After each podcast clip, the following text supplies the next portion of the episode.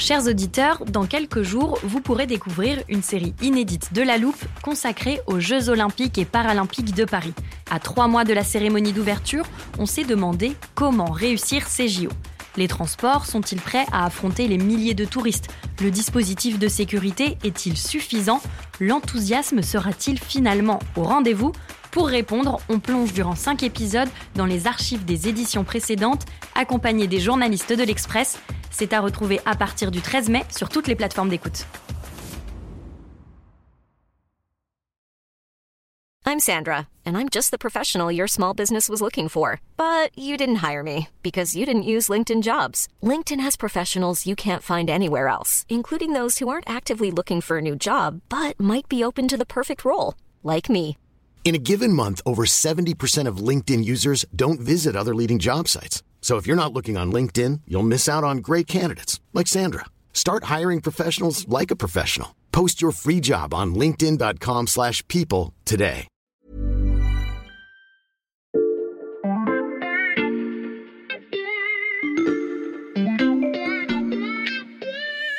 Salut, c'est Xavier Yvon. Nous sommes le jeudi 30 mars 2023. Bienvenue dans La Loupe, le podcast quotidien de l'Express.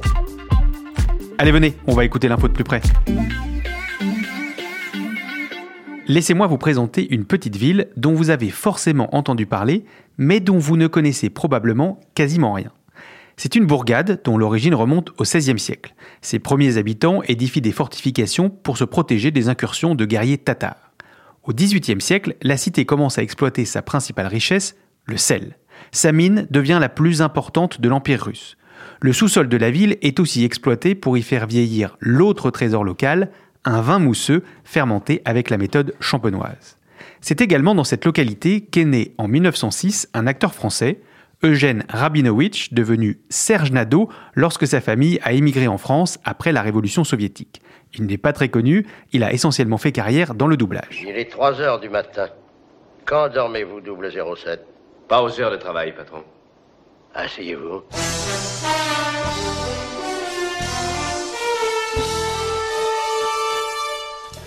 Oui, Serge Nadeau prêtait sa voix à M dans les premiers James Bond, mais ce n'est pas pour cette raison, ni pour les autres particularités locales, que le nom de cette ville est prononcé quasi quotidiennement à la télévision et à la radio. La bataille pour Barmout dure depuis plusieurs mois. C'est le front le plus violent de la guerre en Ukraine. Barmout, où se déroulent les combats les plus acharnés et les plus meurtriers. La ville n'est plus qu'un champ de ruines.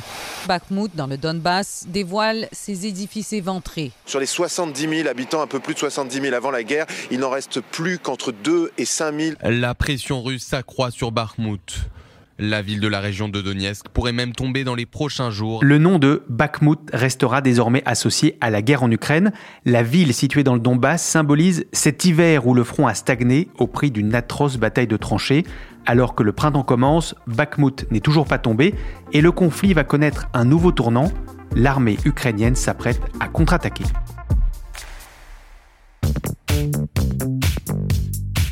Pour cet épisode, j'ai fait appel au duo qui nous permet depuis plus d'un an de suivre les évolutions militaires en Ukraine, Paul Véronique et Clément Dagnès, journalistes au service Monde de l'Express. Salut à tous les deux. Salut Xavier. Salut Xavier. Vous vous êtes partagé le travail pour évaluer l'état du front au sortir de l'hiver. Clément, tu t'es concentré sur l'armée ukrainienne, toi Paul sur les forces russes, et je vois que comme souvent tu es venu avec des cartes. Absolument Xavier. Alors regarde, là je t'ai imprimé trois cartes de l'Est de l'Ukraine. Mhm. Donc il y en a une qui date de fin janvier, une autre de fin février, Mhm. et celle-là, elle date d'aujourd'hui, donc fin mars. Mhm. Je te les pose toutes les trois devant toi. Voilà. Donc même code couleur pour les trois. En jaune, le territoire tenu par les Ukrainiens, Mhm. et en rouge, la partie occupée par les Russes. Est-ce que tu constates une différence entre ces trois cartes? Au premier coup d'œil, pas vraiment, et s'il y en a, elles sont pas évidentes en tout cas.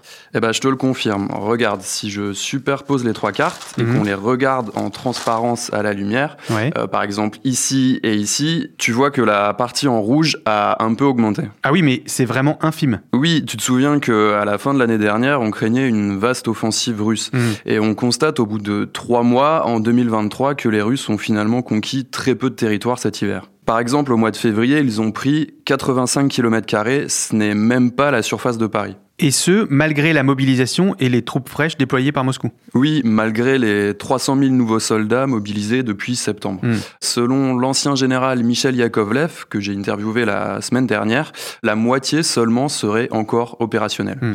Alors, tous ne sont pas morts, mais de nombreux soldats ont été blessés ou sont épuisés, voire traumatisés pour Hmm. certains, et donc forcément sont bien moins utiles sur le terrain. En fait, les Russes ont un ratio coût-efficacité qui est très faible. Hmm. Un exemple de ça, c'est le fiasco de l'attaque contre la petite ville de Vuhledar, juste ici sur la carte, regarde. Ah oui, je vois, un peu au sud de Donetsk. Que s'est-il passé là-bas? Il y a eu une offensive début février menée par la 155e brigade euh, d'infanterie de marine russe, qui était, faut le savoir, considérée comme une unité d'élite. Hmm. Bon, le résultat, c'est que presque toute la brigade a été anéantie. Ça représente quand même plus de 1000 hommes Mhm. qui ont été perdus en deux jours. Et donc ça, c'est des chiffres qui nous ont été donnés par le ministère britannique de la Défense. Mhm. À ça, il faut ajouter la perte de 130 véhicules blindés perdus dans l'assaut, dont 36 chars. Que ce soit à Vuhledar ou à Bakhmut, comment les experts militaires que tu as interrogés, Paul, expliquent cette impuissance russe à regagner du terrain? Alors il y a plusieurs raisons. Déjà des objectifs qui ne sont pas forcément réalistes. Les Russes voulaient par exemple faire craquer les Ukrainiens à plusieurs endroits du front. Hmm. Mais le résultat c'est qu'au final ce sont plutôt eux qui se sont euh, épuisés dans cet effort. Au lieu de se concentrer sur un seul point, ils ont choisi plusieurs axes d'attaque, comme à Bakhmut, Vuhledar ou encore euh, Avdivka. Hmm. Et ce faisant, ils ont dilué leurs moyens. Il y a aussi une perte de savoir-faire. Il faut savoir que l'armée russe a perdu une grande part de ses combattants et en fait, elle est moins performante aujourd'hui qu'au début de la guerre. Et le remplacement par de nouveaux mobilisés n'a donc pas suffi Non, parce qu'ils ne sont pas assez entraînés, qu'ils sont mal préparés, mal équipés. Euh, ça, c'est une autre raison, les problèmes de matériel. La semaine dernière, on a vu des images de chars T-54 acheminés par des trains en Ukraine. Mhm.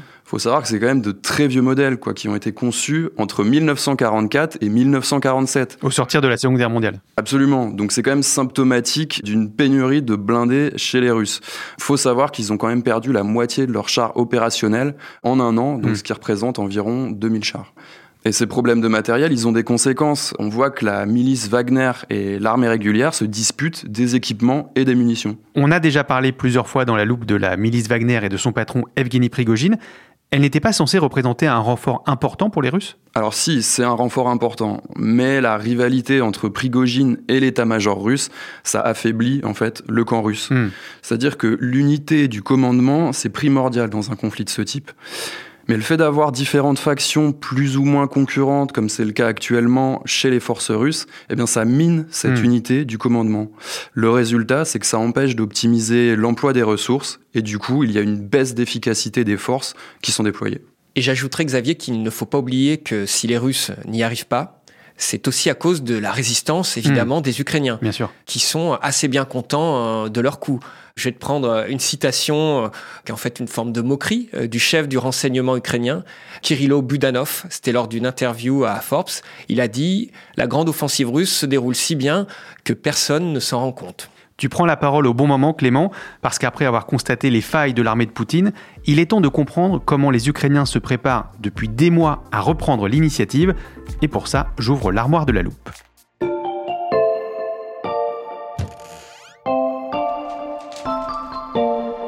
Il y a quelques semaines, nous avions consacré un podcast au général Valéry Zaloujny, le chef d'état-major de l'armée ukrainienne, et en prévision de notre épisode du jour, j'ai préparé un extrait dans lequel votre collègue du service monde, Axel Gilden, disait ceci.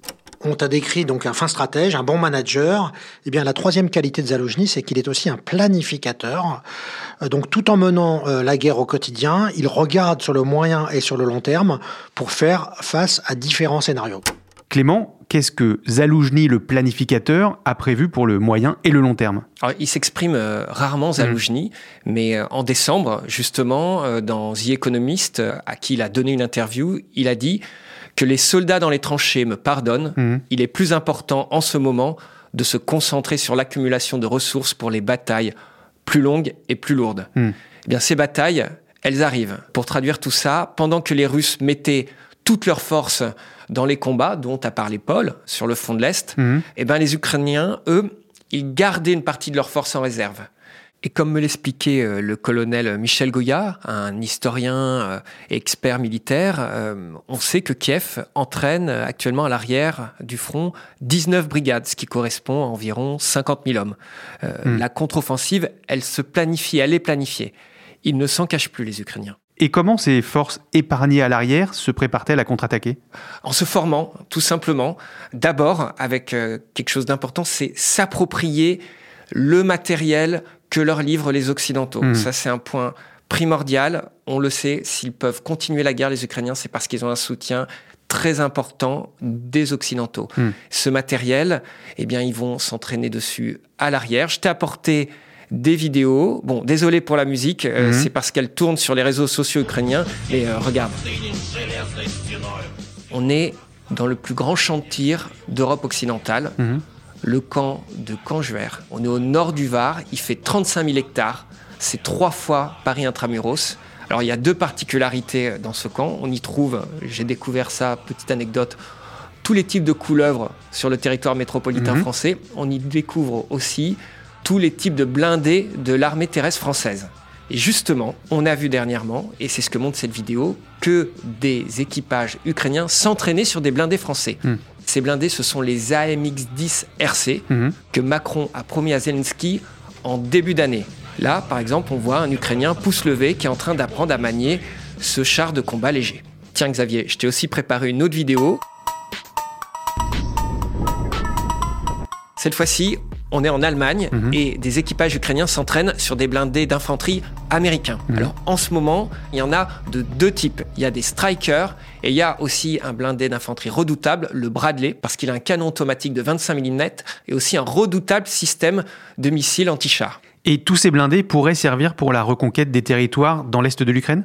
Oui, et je dois ajouter que l'Ukraine vient de réceptionner ses premiers chars lourds, Hmm. en l'occurrence des blindés euh, britanniques Challenger Mhm. et également les tanks allemands Léopard 2. Dont on a déjà beaucoup parlé ensemble dans la loupe. Absolument. Et on ne sait pas encore s'ils seront utilisés sur la prochaine offensive parce que ça met un peu plus de temps à s'approprier ce type de véhicule, mais je dois préciser que les Ukrainiens ne font pas que s'approprier du matériel occidental. Il y a Mm. aussi un point très important, ils se forment au combat interarmes. Le combat interarmes, c'est-à-dire? Le combat interarmes, c'est un mélange de différentes unités terrestres. On a de l'infanterie, de la cavalerie, c'est-à-dire les blindés, de l'artillerie et du génie, par Mm. exemple pour traverser une rivière. C'est comme aux échecs. Chacun a sa mobilité, comme le cavalier, le fou. Mm. Il faut arriver à combiner tous ces pions tactiques pour qu'ils ne se retrouvent pas seuls, affaiblis, pour pouvoir attaquer l'adversaire et pouvoir effectuer une percée. Hmm. Et ça, c'est quelque chose que les Ukrainiens sont en train d'apprendre auprès des Occidentaux en ce moment et que les Russes n'arrivent pas à mettre en œuvre sur le champ de bataille. Alors, si je peux me permettre de reprendre la parole, puisque Clément, tu mentionnes euh, les Russes, il Mhm. faut savoir qu'ils se préparent à cette contre-offensive ukrainienne. Leur retrait d'une partie des régions de Kharkiv et de Kherson leur a permis de resserrer leurs lignes et d'y concentrer plus de soldats qu'auparavant et aussi de les fortifier. Vous nous avez justement expliqué dans de précédents épisodes, Paul et Clément, qu'il est toujours plus compliqué d'être en position offensive que défensive. Comment les Ukrainiens comptent-ils s'y prendre? Alors les premières semaines seront forcément compliquées, Hmm. Surtout avec des Russes regroupés sur leur ligne, comme l'a expliqué Paul. Un expert que j'ai interrogé, Mark Conchon, euh, qui vient d'un groupe de réflexion Washington, était assez optimiste, néanmoins, sur les capacités ukrainiennes. Parce que les Russes ne peuvent pas être forts partout sur cette ligne de défense qui est euh, extrêmement longue. Hmm. Il m'a fait même une comparaison avec la Seconde Guerre mondiale. Au même endroit, euh, justement, euh, dans cette région du Donbass euh, et jusqu'au nord, non loin de, de Kharkiv, il y avait 800 000 soldats de la Wehrmacht, l'armée nazie, en 1943. Hmm. Aujourd'hui, les Russes, ils en ont 300 000. L'idée pour les Ukrainiens, c'est de taper vite et de taper fort. Forcément, il y aura des surprises. Hmm. La guerre, c'est forcément des surprises. Les Ukrainiens espèrent trouver des points faibles pour percer les défenses russes euh, en s'appuyant sur cet équipement euh, occidental et sur cette manœuvre interarmes.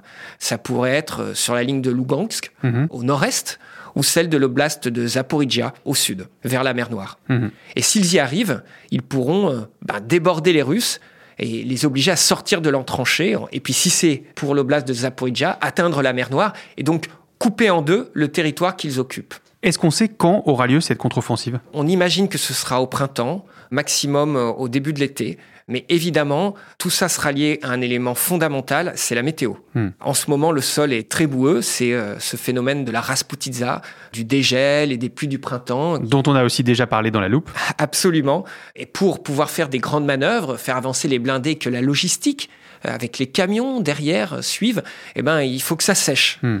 En tout cas, euh, cette contre-offensive, euh, il semble qu'elle aura lieu parce que les Ukrainiens, ils n'ont vraiment pas le choix. Pourquoi? Pour une raison euh, très simple. Les Russes sont sur le territoire ukrainien. Hmm. Donc l'objectif des Ukrainiens, c'est de reprendre l'initiative, de chasser les Russes de leur territoire. Ils n'ont pas le choix, ils doivent mener des attaques. On peut faire le parallèle avec euh, l'armée française pendant la Première Guerre mondiale, qui était obligée de repartir à un moment à l'attaque pour chasser euh, les Allemands, puisque la ligne de front se trouvait sur le territoire français, elle ne se Hmm. trouvait pas en Allemagne. Et puis une autre motivation pour les Ukrainiens, c'est qu'une progression, une percée, ça montrera aux Occidentaux que leur donner des armes, eh bien ça marche. Hmm. Qu'il faut que les Occidentaux continuent euh, à leur fournir des armes qui permettent de repousser les Russes et d'éviter de figer la ligne de front euh, pour des décennies, comme par exemple euh, c'est le cas entre les deux Corées. Hmm. Et puis un point important, c'est que euh, les Ukrainiens vont probablement attaquer bientôt, mais en même temps, il ne faut pas qu'ils se ratent.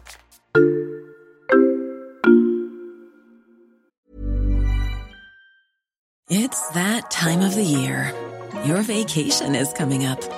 You can already hear the beach waves, feel the warm breeze, relax, and think about work. You really, really want it all to work out while you're away. Monday.com gives you and the team that peace of mind. When all work is on one platform and everyone's in sync, things just flow wherever you are. Tap the banner to go to Monday.com.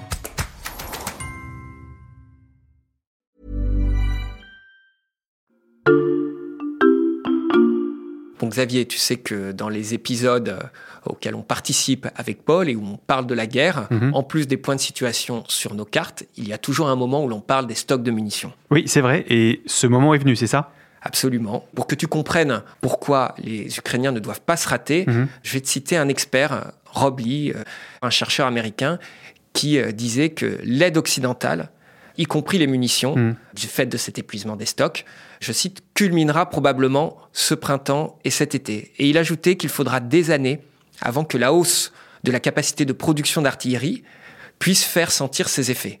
Donc ça veut dire qu'ils auront moins de munitions, les Ukrainiens, dans les prochains mois, et qu'il ne faut pas qu'ils se ratent avec ces munitions qu'ils ont de disponibles en ce moment. Puisque c'est le moment où on parle des munitions, côté russe, Paul, où en est le stock d'obus et de missiles? Ben, c'est un peu aussi en train de se compliquer pour Mm. les Russes à ce niveau-là. On sait que les frappes de missiles et de drones sur le territoire ukrainien sont aujourd'hui beaucoup plus espacées dans le temps que ce qu'elles n'étaient il y a encore quelques mois. Mm. Aujourd'hui, c'est quelques frappes par mois, alors que euh, par le passé, c'était toutes les semaines. Mm. Un autre exemple, c'est que les Russes utilisent des missiles qui, à la base, ne sont pas faits pour ce type de frappe-là. Par exemple, des missiles S-300 qui, à la base, euh, sont des missiles sol-air, donc pour détruire des cibles euh, aériennes, Mm. qui aujourd'hui sont utilisés pour frapper des cibles au sol. C'est une utilisation qui est sous-optimale de cet armement-là. À l'inverse de l'Ukraine, les Russes ne reçoivent que peu d'aide euh, des pays étrangers. Mm. Bon, ils ont quelques drones de l'Iran, des obus euh, de Corée du Nord, mais guère plus. En revanche, si jamais la Chine se mettait à livrer des armements à la Russie, là, ça pourrait changer beaucoup de choses. Mais dans un épisode très récent, Clément nous a expliqué que la Chine ne semblait pas avoir l'intention d'aller jusque-là. C'est pas sûr que la Chine prenne le risque de soutenir aussi ouvertement la Russie. Hmm. Mais si la Chine décidait finalement de mettre ses capacités de production d'armement au service de la Russie, ça pourrait quand même permettre de résoudre le problème d'épuisement des ressources côté russe. Ça ferait une grosse différence et les Occidentaux auraient aussi des difficultés à s'aligner. En gros, ça pourrait relancer la guerre au profit des Russes. Pour faire la guerre, il ne faut pas que des munitions, il faut aussi des soldats. Vladimir Poutine pourrait-il décréter une nouvelle mobilisation? Alors une deuxième vague de mobilisation après celle de septembre, pour l'instant, ça reste très hypothétique. Hmm. C'est difficile pour Poutine parce qu'il ne veut pas se mettre à dos euh, la population russe et notamment les classes moyennes des grandes villes qui ont été un peu moins touchées. Hmm. Mais s'il choisit de continuer dans la stratégie du rouleau compresseur humain, il lui faudra plus de chair à canon à un moment ou à un autre. Maintenant, il faut pas non plus enterrer trop vite la Russie, elle a toujours une armée importante et des capacités importantes également. Et que se passerait-il justement en cas d'échec de la contre-offensive ukrainienne? Le risque, c'est que le front se fige pour de bon Hmm. Et que la pression internationale soit de plus en plus forte auprès des Ukrainiens pour qu'ils acceptent des négociations avec les Russes, possiblement à leur détriment. On suivra donc de près avec vous les prochains mouvements militaires dans l'Est de l'Ukraine. Merci à tous les deux. Merci Xavier. Merci Xavier. Paul Véronique et Clément Dagnès du service Monde de l'Express. Toutes leurs analyses sur la guerre en Ukraine sont à retrouver sur l'express.fr. Pour les lire, il suffit de souscrire un abonnement numérique pour 1 euro le premier mois. Et pour être sûr de retrouver un épisode de La Loupe chaque matin dès 6h, pensez à nous suivre sur votre plateforme d'écoute favorite, par exemple Deezer, Apple Podcast ou Podcast Addict. Et n'hésitez pas à nous mettre des étoiles et des commentaires c'est important pour nous. Cet épisode a été monté par Ambre Rosala et réalisé par Jules Cro. Retrouvez-nous demain pour passer un nouveau sujet à la loupe.